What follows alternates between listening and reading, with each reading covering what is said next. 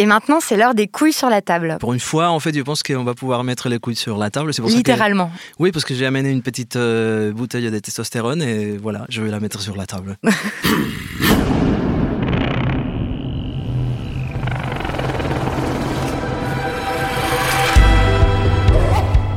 ce 40e épisode des couilles sur la table, je vous propose d'écouter la pensée singulière d'un philosophe révolutionnaire qui a un point de vue tout à fait exceptionnel et puissant sur le genre et les masculinités. Mon invité est philosophe, il est commissaire d'exposition. Il a notamment écrit les livres Manifeste contrasexuel, Pornotopie et Testo Junkie. C'est un extraterrestre qui aime passionnément la Terre et les êtres qui y vivent. Et il va nous emmener faire un tour sur la planète Uranus. Bonjour Paul B. Preciado. Bonjour. Vous n'êtes pas un homme, vous n'êtes pas une femme, vous n'êtes pas homosexuel, vous n'êtes pas hétérosexuel. Vous êtes un homme trans, à comprendre dans tous les sens du terme, c'est-à-dire que vous êtes un transfuge de genre, je reprends vos mots, euh, un transfuge de genre, mais aussi de la langue, un fugitif de la sexualité, un dissident du régime de la différence sexuelle. Et dans vos textes, vous nous invitez à penser loin, très loin, au-delà des catégories qui nous semblent évidentes. Vous avez signé ces cinq dernières années, tous les 15 jours dans Libération, des chroniques euh, qui m'ont fait chaque fois l'effet d'une bombe, et c'est souvent très poétique, toujours politique. Et ces chroniques viennent d'être rassemblées dans un livre qui s'appelle Un appartement sur Uranus. C'est publié chez Grasset. Alors, votre pensée, elle est très incarnée. Elle est intimement liée à votre vécu, à votre parcours, à votre quotidien. Et donc, ça me paraît nécessaire pour les auditeuristes qui nous écoutent de connaître un peu de votre histoire pour mieux comprendre euh, les concepts dont nous allons parler pendant cette conversation. Est-ce que vous voulez que je vous présente ou est-ce que vous préférez le faire vous-même Non, allez-y, je viens euh, être présenté, bien sûr entendre euh, ouais, mon histoire euh, racontée par quelqu'un d'autre, bien sûr. Alors, je raconte votre histoire ou ce que j'en connais. donc, vous êtes né à, Burgos. C'est une petite ville en Castille, au nord de l'Espagne. C'était dans les années 70 et c'était encore le régime du dictateur Franco. Oui, tout à fait. Et votre propre famille, elle est catholique, elle est de droite, elle est hétérosexuelle, tout à fait intégrée dans la société. Vous, vous êtes assignée fille à la naissance. Vos parents, euh, ils vous donnent le prénom et ils vous élèvent comme Béatrice. Et c'est. Ready to pop the question? The jewelers at BlueNile.com have got sparkle down to a science with beautiful lab-grown diamonds worthy of your most brilliant moments. Their lab grown diamonds are independently graded and guaranteed identical to natural diamonds, and they're ready to ship to your door. Go to Bluenile.com and use promo code LISTEN to get $50 off your purchase of $500 or more. That's code LISTEN at Bluenile.com for $50 off. Bluenile.com code LISTEN. Le sponsor de cet épisode des couilles sur la table, c'est Ada Tech School, une formation pour devenir développeuses et développeurs à la pédagogie alternative qui casse les codes et incite les femmes à coder. Et c'est important car les femmes sont encore largement sous-représentées dans le monde de la tech. Ada Tech School offre une formation unique de 21 mois, dont 12 en alternance, sans prérequis techniques ni académiques. Alors si vous souhaitez vous reconvertir dans un secteur très porteur, Ada Tech School vous attend. L'école est implantée à Paris, Lyon et Nantes. Il y a trois rentrées par an et la prochaine est le 27 mai. On nous dit qu'il reste quelques places. Ça vous intéresse? Vous pouvez postuler dès maintenant ou vous renseigner sur le site adatechschool.fr. Ada, A-D-A, Tech et School. Et en attendant, bon épisode. Une enfance très très normative. Euh, vous êtes élevé dans une école de, de bonnes sœurs. Et à l'époque, vous rêvez de devenir prêtre ou alors torero. Oui, c'est vrai. Peut-être qu'aujourd'hui, je n'aurais pas les mêmes rêves et tout, mais je pense que ouais, dans, un peu dans euh, l'horizon euh, qui s'ouvrait à moi quand j'étais enfant, bah, je me disais que quand même il y avait une, ouais, un certain rapport peut-être avec euh, ouais, la, transcendance, le divin et avec l'animalité. Et, et maintenant, ce sont des choses qui existent encore très très fort dans votre pensée et dans vos textes. Peut-être oui. Ouais. Bon, après, vous, vous étudiez aux États-Unis. Euh, vous faites un doctorat en philosophie à Princeton. Puis après, vous étudiez en France avec Jacques Derrida. Euh, et très tôt, vous vous découvrez comme lesbienne, euh, ce que vous avez été la plus grande partie de votre vie. Et puis après, vous avez commencé à expérimenter avec la testostérone. Vous dites que la testostérone, c'est comme vous avez joué avec comme un chaman avec une substance magique, comme avec l'ayahuasca par exemple. Donc ça, c'était il y a une quinzaine d'années. Et puis en 2016, vous avez demandé à changer votre état civil c'est-à-dire à vous appeler Paul B. Preciado, le B étant là pour appeler Béatrice. Vous écrivez que maintenant vous vous tenez à la frontière, sur le perron de la langue, du genre et de la sexualité. Comment est-ce qu'on voit le monde quand on est en équilibre sur cette frontière? En fait, euh, je ne suis pas sûr en fait d'être toujours à la frontière. C'est-à-dire que euh, souvent, puisque la société est très binaire, euh, on est poussé à être d'un côté ou de l'autre. Mais par contre, c'est vrai que quand, quand, on devient trans, et donc des coups, on est aussi forcé par, euh, par un régime politique de genre de la sexualité à choisir un camp, euh, on devient beaucoup plus euh, conscient de ces frontières des genres. C'est comme si tout d'un coup, en fait, on voyait autour de nous une énorme cartographie des frontières. Pas uniquement, effectivement, les frontières habituelles, celles des États-nations, mais aussi des frontières du, genre, des frontières de la sexualité, des sexes, de, la, race, du handicap, enfin, qui sont, qui sont constantes, sont partout. Et des coups, en fait, je suis devenu, en fait, très touché par, euh, par la traversée, par le fait de, de traverser constamment. Évidemment, traverser déjà une frontière, c'est déjà une chance, parce qu'on peut rester euh, évidemment avant la frontière. Hein. on pourrait être forcé à, signer à résidence ou être forcé à rester avant. Donc c'est déjà quelque part en fait, c'est avoir eu la chance de, de, pouvoir traverser, ouais, de commencer ces traversées. Bon, bah, c'est justement le premier concept euh, dont je voulais qu'on parle, parce que c'est un concept central dans votre pensée, euh, cette frontière, et plutôt la contestation de cette frontière-là, euh, de la frontière de ce que vous appelez l'épistémologie de la différence de genre, ou la binarité du genre. donc le mot a l'air un peu compliqué, là, épistémologie mais euh, c'est absolument fondamental. Donc, est-ce que vous voulez bien nous expliquer euh, ce que ça signifie et quelle place ça occupe, euh, cette binarité, cette épistémologie binaire dans notre société, dans notre culture? Oui, c'est pas c'est pas uniquement un concept à moi. En fait, en réalité, c'est vrai que je m'appuie beaucoup en fait sur la, pensée féministe, queer, aussi sur les lectures euh, queer et anticoloniales de Foucault. Et donc, euh, Foucault parlait d'épistémé.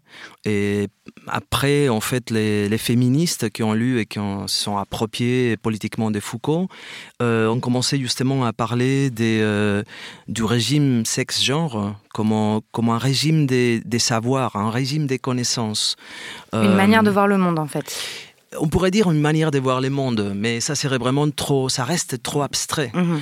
En fait, c'est, euh, moi j'aime bien dire avec euh, avec Foucault que c'est un, un, appareil de vérification. Je parle en fait de cet appareil de vérification, c'est-à-dire un ensemble des discours, des, des institutions, un ensemble des représentations qui à chaque fois nous permettent de décider si quelque chose est vrai ou faux et notamment justement euh, ces régimes binaires qui nous permet constater, soi-disant, en fait, dans la naissance, au moment de la naissance, parfois même euh, avant la naissance ou, et tout au long de la vie, euh, la vérité du genre, de du la sexe et de la, et de la, sexualité. Et donc, qui nous permet de dire si quelqu'un est un homme ou une femme. Bon, ce qui est important, en fait, c'est savoir que cette, cet régime, donc cet appareil de vérification, cet ensemble des institutions, des discours, des représentations sur le binarisme sexuel et, et du genre est extrêmement récent c'est-à-dire en fait que euh, ne euh, à partir du XVIIIe siècle qu'on commence vraiment à travailler donc euh, les sciences médicales biologiques, mais aussi les institutions juridiques et les institutions en fait éducatives, etc., commencent à travailler justement avec un système de représentation binaire, masculin, féminin. Et que donc les femmes, par exemple, en fait, c'est ce qu'on appelle femmes, qui est, bon, pour moi, voilà, une fiction politique inventée pendant la modernité.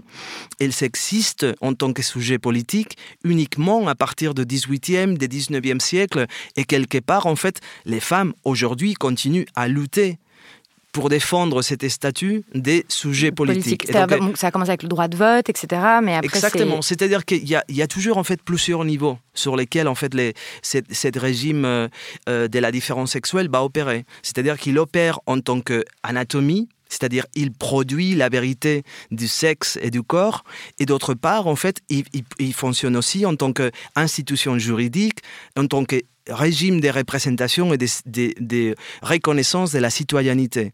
Et donc ça, c'est à partir des moments, en fait, à partir du XVIIIe siècle, quand les, régimes médicaux a commencé à reconnaître la différence anatomique des femmes, donc des coups à inventer, à fabriquer un corps. Puisqu'en fait, avant le XVIIIe siècle, il y a un seul corps, les corps masculins. Les corps féminins est un corps euh, secondaire, un corps euh, subalterne, faible, et donc une variation plus ou moins dégénéré, des les seuls corps qui ont Ah, c'est en ce sens-là, parce que quand même, les médecins de l'Antiquité et tout, ils parlent des hommes, des femmes, etc., mais pas comme équivalent, en fait. E-, effectivement, il n'y a pas, en fait, il y a, y, a, y a, pas une...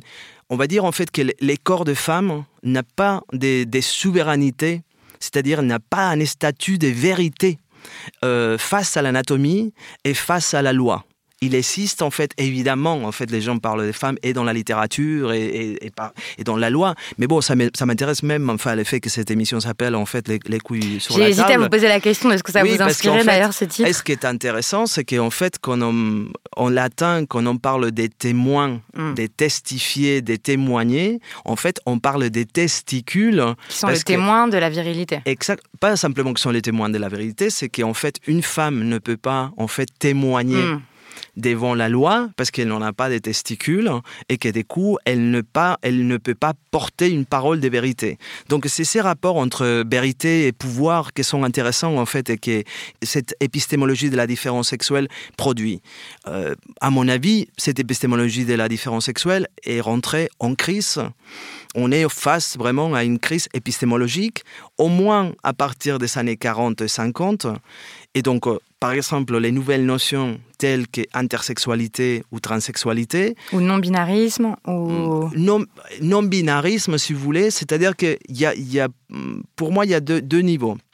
Il y a d'une part, c'est comment ces régimes de la différence sexuelle qui va reconnaître uniquement la, la, vérité anatomique et juridique des deux corps, et tout autre corps ne sera pas reconnu en tant que corps vivant humain. Donc comment ces régimes entrent en crise à cause tout simplement en fait de la multiplicité des vivants, de la complexité de la vie. Ça, c'est justement, et ça, c'est très clair dans les années 40-50, quand les médecins commencent à se dire, bon, bah, visiblement, il y a des corps, des bébés, euh, des, des nouveau-nés, euh, qui euh, ne peuvent pas être assignés immédiatement à la masculinité ou à la féminité. toutes les personnes intersexes mais justement, mais ce que je voudrais en fait, c'est que parce que pour moi, en fait, on est rentré dans un délire de la nomination. Hmm. C'est-à-dire qu'en fait, on a on a cru et justement, c'est pour ça que je suis extrêmement critique par rapport aux politiques des identités. Hmm. Ah, on va y, on va y venir juste après. Du coup, j'ai plein de questions après, mais juste pour terminer oui. sur cette épistémologie euh, de, de la binarité là, vous vous dites que ça a une place de religion en fait de nos jours. Il y a des hommes, il y a des femmes, chez les animaux ça se voit, il y a des femelles, il y a des mâles, point barre. Et ça nous paraît tellement évident que du coup, ça nous paraît délirant euh, les gens qui remettent ça en cause en fait. Ça, Vous dites que ça occupe la même place que par exemple au Moyen Âge, on disait bah, le, Christ est divin et n'importe enfin la personne qui oserait dire euh, remettre en cause ça, c'était une personne hérétique. Et vous dites que le binarisme de, genre, ça occupe la même place dans nos sociétés aujourd'hui. Oui. Parce qu'en fait, ce qui ce que s'est passé euh, tout autour entre les 15e et les 18e siècles, c'est que justement l'épistémologie religieuse a été déplacée par une épistémologie scientifique on aurait pu penser, en fait, bon, génial, hein, l'épistémologie scientifique, c'est toujours mieux. c'est la rationalité. Voilà, c'est la euh, rationalité. Sauf qu'on sait que c'est cette épistémologie scientifique qui était au service aussi de l'expansion du capitalisme qui a inventé les notions modernes des différences raciales et des différences du sexe. Donc, du coup, elle a inventé pas simplement justement une épistémologie, donc un système de représentation, il a inventé aussi euh, une hiérarchie de pouvoir un système de pouvoir. Et donc, des coups, euh, quand on essaye de, lutter contre ce euh, régime politique, contre régime politique, soit en fait de la colonisation, euh, donc un régime racialisé, soit les régimes de la différence sexuelle ou bien en fait aussi les régimes de l'hétérosexualité politique, en fait, il faut justement contester les notions scientifiques. Des coups, il faut s'opposer à la science. Et mhm. c'est ça qu'on fait, si vous voulez, en fait, tout un ensemble de féministes à partir des années 70, notamment, par exemple, euh, les travaux de Donna Haraway a été très, très, très important à cet égard. Justement, ils ont commencé, en fait, à, critiquer, à faire une lecture, une déconstruction féministe des discours scientifiques. Évidemment, si vous voulez, cette critique a amené aujourd'hui à euh, contester euh, la notion des races comme une notion scientifique. Aujourd'hui, personne ne saurait plus en fait parler de la race comme, comme une notion scientifique. Et de la même manière, je pense en fait, et c'est ça euh, qui, qui, de mon point de vue, en fait, arrive à l'intérieur de cette étude queer et de cette étude trans, on est en train de contester aujourd'hui les binarismes sexuels et du genre comme une vérité scientifique. Et ça, il faut savoir, parce que peut-être en fait la plupart des, auditrices, auditeurs euh, et autres ne savent pas, c'est un débat qui est aujourd'hui courant, y compris à l'intérieur de la science. Mhm. Pour terminer avec ça, il y a un argument qui revient tout le temps, qui est pareil, par exemple comme euh, scientifique, on va vous dire, oui mais il y a la maternité. Euh, les femmes euh, ont des utérus, font des enfants, et ça, la maternité, ça montre bien que il y a les deux. Je dis pas que je pense ça, hein. je dis que c'est toujours la carte qui est sortie en disant oui, mais enfin quand même, c'est évident, tu vois bien qu'il y a deux genres. Qu'est-ce que tu racontes? Bon, bah ça c'est extrêmement intéressant parce que justement quand la quand les la différence sexuelle et les corps des femmes a été inventé, euh, fabriqué par ces discours scientifiques tout au long en fait, de, de la modernité et surtout au 18e, 19e siècle, il a été inventé comme un corps maternelle, comme un corps des, femmes qui peut en fait euh, contenir la vie et donner la vie. Donc c'est un discours que j'appelle avec Foucault aussi biopolitique. Et en fait, euh, il faut réfléchir euh, assez tranquillement, c'est-à-dire qu'en fait, l'utérus, un utérus ne veut pas pourtant dire en fait un acte de reproduction.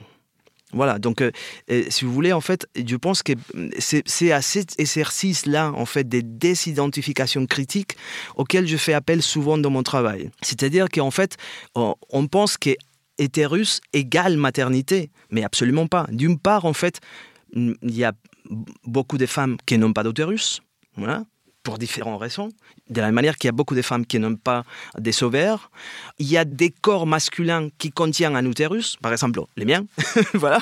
Donc je suis une preuve, euh, si vous voulez, un corps vivant, euh, fiction politique, incarné, preuve vivante en fait qu'on peut vraiment être donc un homme avec un utérus. Et donc euh, il y a, si vous voulez, c'est les rapports ces rapport constitutif, normatif, obligatoire entre euh, euh, sexe, genre et reproduction.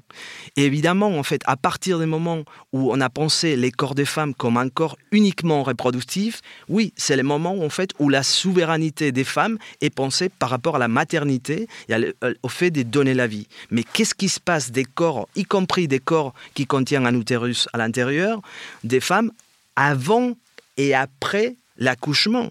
C'est-à-dire qu'en fait, à ce moment-là, il faudrait dire, en fait, les femmes sont uniquement femmes pendant les moments, en fait, si vous voulez, euh, qui vont donner la vie. Une autre manière de dire ça, c'est de dire en fait que c'est l'utérus qui est féminin et pas du tout les femmes. C'est un organe qui me passionne parce que c'est un organe qui est tout en étant à l'intérieur des corps des femmes, c'est-à-dire les femmes qui ont accéder à être reconnu en tant que sujet politique tout au long du XXe siècle avec beaucoup, beaucoup d'efforts, et pas dans toutes les sociétés, mais bon, mettons que dans la nôtre, en fait, ils sont, elles sont accédées en fait à être sujet politique. Néanmoins, les corps des femmes, cette, cette fabrication de la modernité qu'on appelle corps de femme, corps féminin, contient à l'intérieur un organe qui est quand même l'objet euh, d'une convoitise incroyable. C'est-à-dire que c'est l'objet perpétuellement esquatté par euh, toutes sortes de régimes évidemment euh, par les mm, par l'hétérosexualité, par les patriarcats, par l'État, euh, par l'industrie médicale et pharmacologique, etc. Donc, si vous voulez, en fait, c'est c'est ça que euh, la féministe euh, Joanne Scott appelle la citoyenneté paradoxale. C'est ouais, les femmes, elles sont accédées à les statuts de citoyenneté, elles sont reconnues en tant que sujet politique, mais attention, parce que voilà, elles sont un organe, elles possèdent à l'intérieur d'elles un organe qui n'est pas tout à fait encore émancipé. Donc, euh, on est encore dans un processus d'émancipation de l'utérus. Euh, effectivement. Mais sauf que, comme qui va nous arriver très bientôt, c'est que pendant que nous, on discute sur euh, qu'est-ce que c'est la féminité, la mm. masculinité, tout ça, mm. en fait, en réalité, voilà que, et avec l'intelligence artificielle et la biotechnologie, on va effectivement construire l'utérus artificiel, mais vraiment. Et à ce moment-là, effectivement, les notions des masculinités et des féminités telles qu'on les connaît aujourd'hui, elles seront totalement obsolètes. et voilà, et il faudrait redéfinir euh, c'est quoi la féminité au-delà justement d'être pensée en tant que maternité. Et donc je pense que c'est ça qui est intéressant dans le féminisme.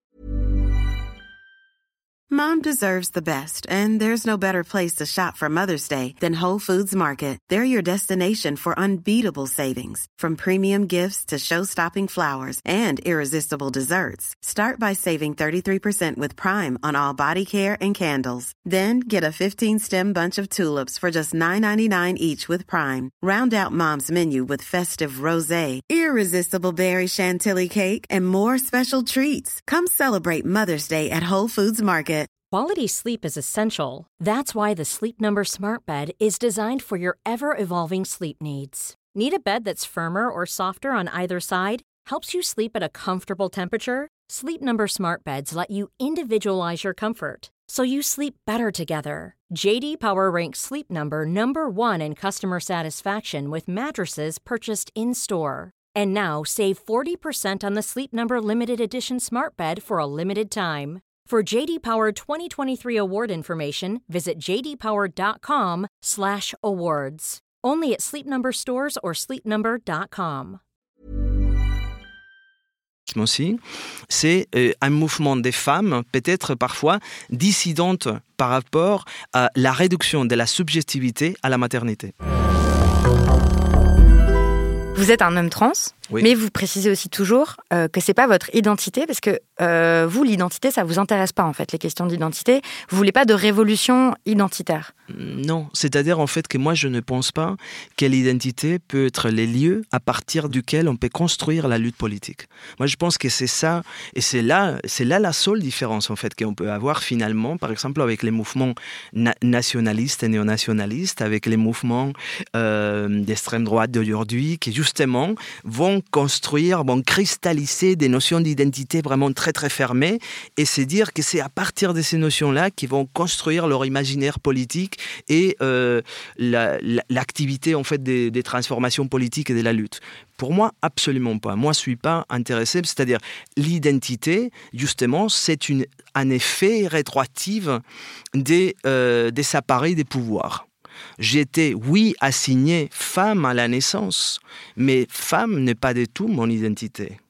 Et tout mon exercice vital n'est un exercice de désidentification mais y compris en fait trans, parce que je pourrais dire, bah non, bah, je suis pas femme, mais en fait, est-ce qu'en réalité, je suis, je suis un homme, et donc je vais être euh, dans un ex exercice. Que vous n'êtes pas là-dedans, justement. Non, non, parce qu'en fait... Vous êtes dans la traversée, vous écrivez euh, que vous êtes dans un processus de créolisation euh, interne et qu'il faut accepter qu'on ait sans arrêt changement, mutation, métissage et qu'on n'a pas à s'arc-bouter là sur euh, euh, notre identité de, genre ou national ou racial ou ça n'a pas alors les, les, seuls, les seuls problèmes en fait si vous voulez c'est que évidemment l'identité a pas les mêmes valeurs pour le, les gens qui sont reconnus en tant que citoyens donc euh, citoyens qui, ont une citoyenneté totale, et euh, ces corps-là, ces corps vivants-là, qui ne sont pas reconnus, même parfois en tant qu'humains. Donc concrètement, ça veut dire ceux qui ont une, la citoyenneté totale, c'est en gros euh, des personnes cisgenres, euh, ça dépend. ça, dépend. ça, dépend. des régimes politiques, ça dépend des situations Exactement. et tout ça. Et d'ailleurs, en fait, et d'ailleurs, il faut savoir, en fait, et c'est ça qui est intéressant,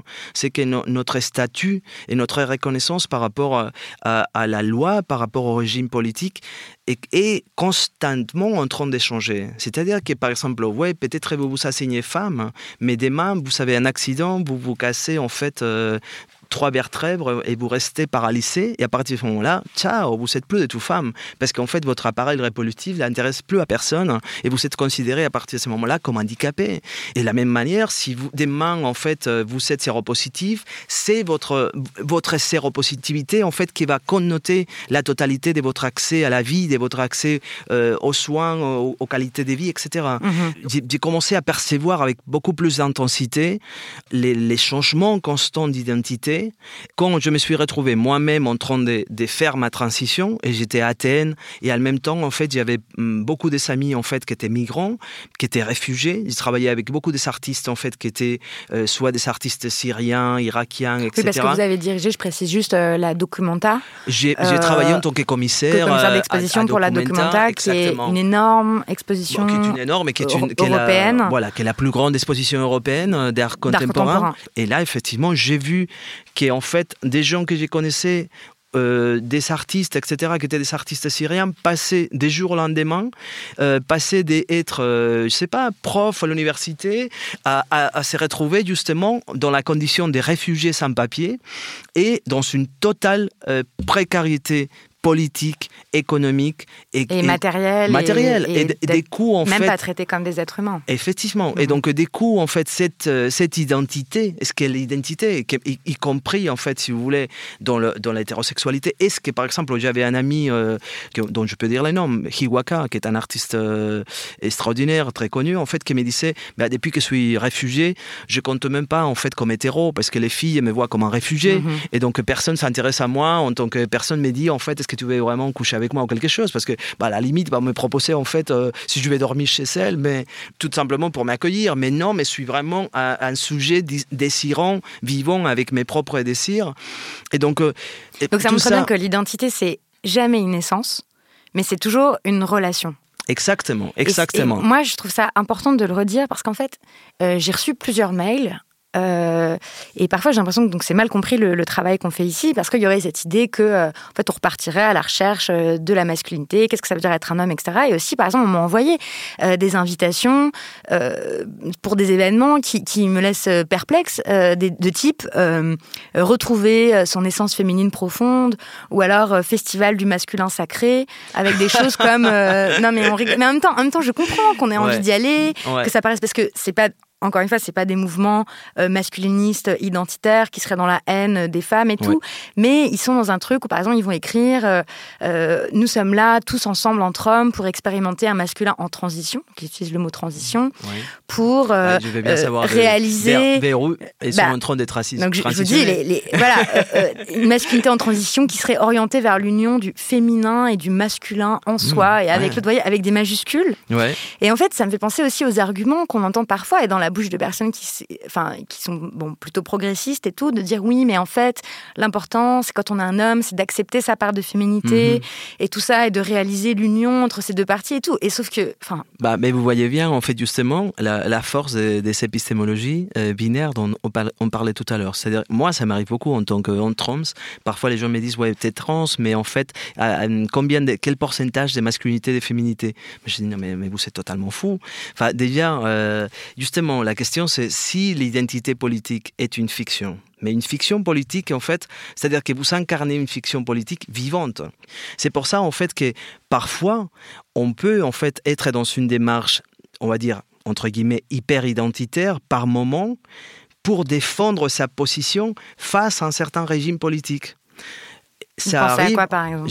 Je pense, par exemple, parce que j'ai connu, en fait, dans la culture lesbienne, en fait, à un moment donné, il a fallu faire euh, des rencontres euh, lesbiennes séparatistes pourquoi? Parce qu'effectivement, bah, les, lesbiennes étaient souvent bah, très, très attaquées par, par les hommes, euh, entourées par un discours lesbophobe très fort. Même dans le mouvement féministe et tout. Absolument, et donc, les mouvements féministes étaient quand même, euh, on peut dire, en fait, un, sommet des lesbophobies, hein, à, part d'être un grand placard. Mais enfin bref, tout ça, c'est, voilà, c'est rejoindre en fait. À la, Parfois, il y a des besoins ponctuels comme ça de, de bon de et que, et que je comprends aussi. Mais bref, il faut insister sur le fait que l'identité, c'est jamais une essence, quoi, et que ça n'existe pas euh, l'essence du masculin. Euh, bah, c'est toujours des, fictions aussi. Oui, mais j'ai dit ça en fait parce que parfois quand on dit une fiction politique, les gens se disent ouais, mais bon, une fiction politique, toi peut-être tu peux vraiment y accéder, mais quand on est une femme noire euh, migrante, et ni fiction politique ni histoire, en fait, on est renvoyé constamment à cette identité-là. Et donc c'est pour ça que je dis que parfois il faut de ces stratégies justement d'affirmation identitaire comme stratégie de résistance politique. Donc un mouvement, c'est et, c'est là, c'est pour ça en fait que je comprends qu'il faut parfois justement euh, un mouvement des femmes, mettons par exemple des femmes noires européennes, qui vont justement redéfinir leur identité. Là où, pour moi ça devient intéressant, c'est qu'en cette redéfinition, c'est aussi un processus de désidentification et pas simplement en fait un processus de renaturalisation de l'identité. Mhm. Bon, bah, du coup, dans les événements auxquels je fais référence, je crois que c'est pas trop euh, l'idée. Non, quoi. là, je pense, plus, ouais, euh, mais semble, bon, il faudrait quand voilà. même, peut-être, c'est pas, il faudrait expérimenter, faire la pratique, j'en sais rien. hein, Oui, mais c'est bon. Je voulais vraiment répondre à cet argument du oui, retrouver sa part féminine, sa part masculine et tout, comme si ça existait euh, de temps immémoriaux et comme si c'était une histoire de nature et tout. Alors, bon, bref, tous les travaux que vous citez et tout ce qu'on fait aussi dans l'émission montrent bien qu'il n'y a pas de nature masculine et il n'y a pas de nature féminine. En fait, ça n'existe pas euh, ces trucs-là. C'est pas. Pour moi, il n'y a pas de nature. Non, il y a Voilà. pas. Non, mais il y a, y a un réservoir. En fait, moi, je vois les corps comme une archive politique vivante. Et donc, euh, comme un res- il y a un réservoir historique des représentations de la féminité, de la, mascu- de la masculinité qui sont tellement puissantes. Puis tellement ancienne, c'est vrai. Ça dure depuis des millénaires. C'est toute Et notre sont- culture et tout. Donc en fait, il faut pas non plus nier euh, la, la force, le poids de cette Exactement. représentation-là. C'est-à-dire qu'on ne peut pas se construire, on ne peut pas fabriquer justement une subjectivité dissidente sans faire appel à des représentations historiques ou politiques. À un moment donné, On ne c'est naît pour pas ça. de nulle part, quoi. On Exactement. pas, bien sûr. Et c'est pour ça que parfois, justement, c'est tellement important. euh, par exemple, ce que vous faites, faire une émission, euh, tout d'un coup, en fait, sur la masculinité, ben oui, c'est très important parce que du coup, vous arrivez en fait à faire passer, à, à faire glisser des discours dissidents à l'intérieur des, des médias dans lesquels souvent, est-ce qu'on entend justement, c'est la répétition des représentations normatives de la féminité et la masculinité. de ce qu'est la bonne masculinité, Exact. guerrière et tout. Et c'est vrai qu'un des projets de l'émission, c'était de faire l'inventaire de, de tous ces rôles-là et de dire, bah, ok, ça a existé, ça a un poids culturel, etc. Mais c'est pas euh, la vérité, c'est pas une essence, quoi. Euh, vos chroniques, ce sont aussi celles euh, de votre transition, et vous êtes très très généreux avec euh, vos lecteurs et vos lectrices parce que vous expliquez comment ça se passe concrètement votre transition à plein de niveaux euh, dans votre quotidien, euh, par rapport aux appareils d'État, aux administrations, etc. Donc moi j'ai appris plein de trucs euh, aussi parce que je suis euh, cisgenre et donc je suis pas directement confrontée à cette oppression-là, ou plutôt je- j'en bénéficie, enfin je, de ce privilège-là. Donc en vous lisant, on, comprend, on apprend comment nos institutions euh, de pays euh, euh, considérés comme démocratiques, éclairés, etc., traitent concrètement les corps qui échappent à la norme. Par exemple, vous expliquez que vous, pour changer votre état civil, donc vous vous résignez quelque part à devoir faire ça, et vous rappelez que pour l'État espagnol, pour, pour ait ça, et en France aussi c'est le cas, il faut ait un médecin psychiatre qui ait reconnu que vous avez une dysphorie de genre, c'est-à-dire euh, une forme de pathologie en fait. Et vous écrivez, euh, voilà, si j'avais voulu changer la forme de mon nez ou de ma bouche et tout, c'était ok, j'irais dans une euh, chez un chirurgien esthétique, mais pour changer de genre, il faut demander la permission à papa. Ouais. Mm. Oui, bah, ça, ça ressemble pas mal à ce qu'on disait tout à l'heure en fait sur l'utérus. C'est-à-dire que en réalité, on- a fait de l'expérience trans quelque chose de, de très très marginal, hein. comme s'il y avait vraiment un pourcentage très très très petit de la population en fait qui était trans, et que du coup, à nous, il nous arrive des choses très très très, très étranges. C'est-à-dire, ouais, nous, on doit changer Vraiment de des, cas Ouais, exceptionnels et bizarres et tout. euh, ouais. Mm. Et moi, je, je pense que absolument pas, en fait. Je pense que, que, euh, que la, la transsexualité, euh, elle, est, euh, elle est aussi, enfin, c'est euh, l'effet d'un processus de régulation politique technique, également que la féminité euh, cisgenre, euh, également que la masculinité. C'est-à-dire qu'on n'est pas plus étrange qu'on en qu'on en est trans.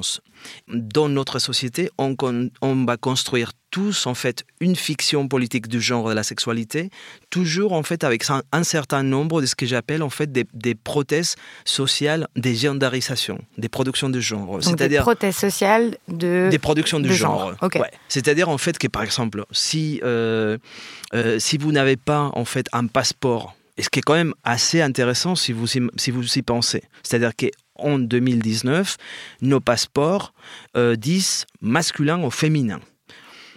C'est quand même très important, c'est-à-dire que par exemple, euh, on se souvient peut-être encore, euh, dans, et dans certaines cultures c'est encore le cas aujourd'hui, mais c'était le cas en Espagne, en Grèce, en Turquie ou d'autres dans lesquels en fait la religion apparaissait marquée dans, Sur dans le passeport. Sur les passeports. Mm. Bon, euh, bon, la différence sexuelle apparaît vraiment indiquée sur nos passeports.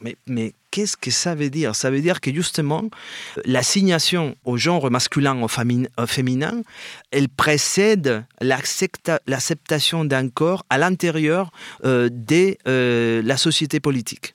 Si vous n'êtes pas reconnu en tant que femme, en tant qu'homme, vous ne pouvez pas accéder à la citoyenneté. Donc moi, par exemple, en fait, si vous voulez, j'ai milite en tant que, transféministe, et je pense en fait qu'aujourd'hui devrait être les combats euh, central du féminisme c'est demander en fait l'abolition de l'assignation de la différence sexuelle à la naissance.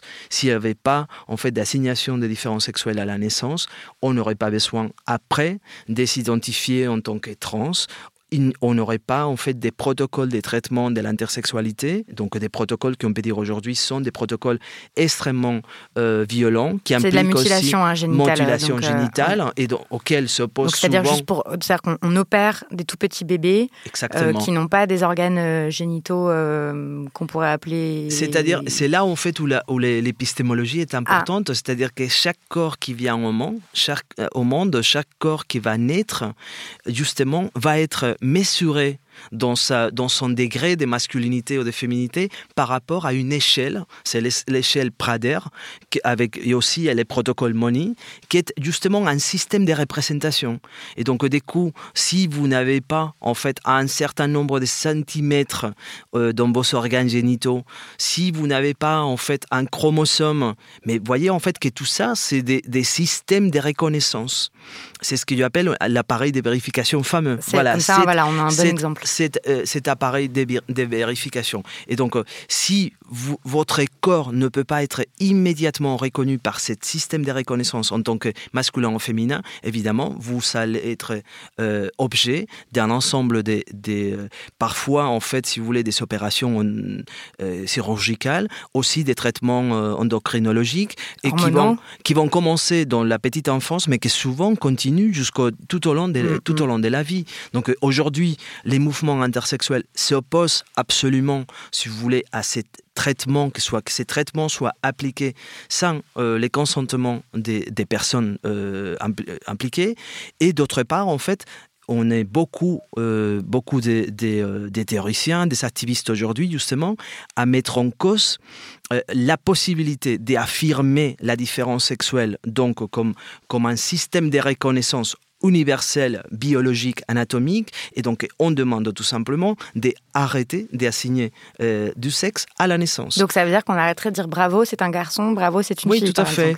Bah, on dirait en fait, bravo, vous avez eu un corps vivant. Un enfant. Et donc, un enfant, mais un mmh. enfant, mais encore plus qu'un enfant. Moi, je pense, en fait, si vous voulez, euh, tout mon combat philo philosophiquement, en fait, euh, revient tout simplement à, à, la reconnaissance des corps vivants en tant que vivants. Et donc, dans une, dans une tram transversale très, très large. Y compris est, les animaux? Effectivement, y compris les animaux, y compris tous les êtres vivants, y, y compris la planète euh, dans son ensemble.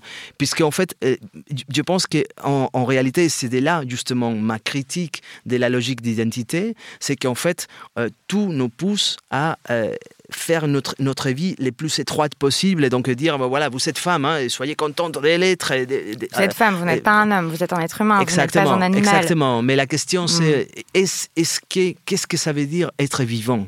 Qu'est-ce que ça veut dire être vivant? Voilà donc c'est vrai que tout, tout, tout votre livre est vraiment là-dessus c'est pour ça que je dis que vous aimez passionnément et la terre et les vivants et la terre comme être vivant euh, aussi. Exactement. Et donc et, aussi en tant que en tant que philosophe, puisqu'en fait je pense que la question justement de la liberté, c'est-à-dire qu'en fait le néolibéralisme a transformé euh, la, liberté euh, en libre marché. En fait, on ne parle plus de la liberté. On parle plus. On a l'impression que la liberté, c'est voilà, c'est on est dans un régime démocratique et donc du coup, bah, la liberté, c'est la, la, liberté d'acheter euh, et le libre marché. Et donc je pense qu'il faut un nouveau discours de la liberté et que, par exemple, tout mon combat n'est autre qu'effectivement euh, inventer des techniques spécifiques de fabrication de la liberté. Puisque la liberté n'existait pas, elle n'est pas quelque part, il faut la trouver, mais il faut la inventer. Ou la rendre avec... possible, il faut créer des conditions qui la rendent ouais, possible. Mais encore plus que la rendre possible, si vous voulez, la inventer. Parce qu'en fait, est-ce que les, les, problèmes, encore une fois, justement, d'un régime épistémologique, des, des, euh, y compris en fait du, du capitalisme qui nous entoure, c'est euh, l'impossibilité de penser, d'imaginer, de désirer au au-delà de ces régimes. Et c'est là que justement la traversée trans, pour le coup, elle est magnifique parce qu'en fait, une fois que voilà, une fois qu'on s'est dit trans, sauf si on est effectivement dans un processus de réassignation totale et on s'est dit bon voilà, maintenant je suis un homme et c'est tout. Mais si on comprend en fait que justement euh, on est dans la dans la traversée, bah, à partir de ce moment-là, bah, il faut accepter qu'effectivement on est pas un homme, on n'est pas une femme. On n'est pas hétéro, on n'est pas homo. Si on n'est pas, ça pas de, si on n'est pas, si on n'est pas ni un homme ni une femme, bah forcément on n'est pas hétérosexuel ni, homosexuel. À partir de ce moment-là, c'est pas non plus être bisexuel, c'est absurde. Donc effectivement, c'est la condition même des vivants et donc cette condition même des réérotisation du monde, de, de, pansexualité totale, y compris avec la nature, qui, qui revient en fait réérotisation du monde en dehors de tout binarisme de genre, pansexualité totale avec la nature, recherche de la liberté, combat contre la masculinité, voilà qui ouvre de nombreuses questions auxquelles nous allons répondre, chers auditeurs, dans la seconde partie de ce grand entretien avec Paul B. Preciado.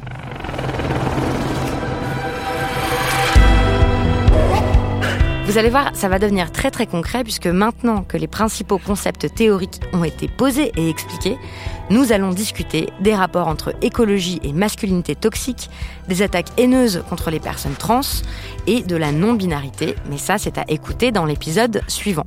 En attendant, je vous conseille de lire les chroniques de Paul B. Preciado qui s'appelle Un appartement sur Uranus, c'est publié aux éditions Grasset. Et puis comme d'habitude, moi vous pouvez m'écrire à l'adresse les couilles sur la table binge.audio et aussi sur Instagram, Facebook et Twitter. Les couilles sur la table est un podcast produit par Binge Audio. Merci beaucoup pour votre écoute et à bientôt. Binge.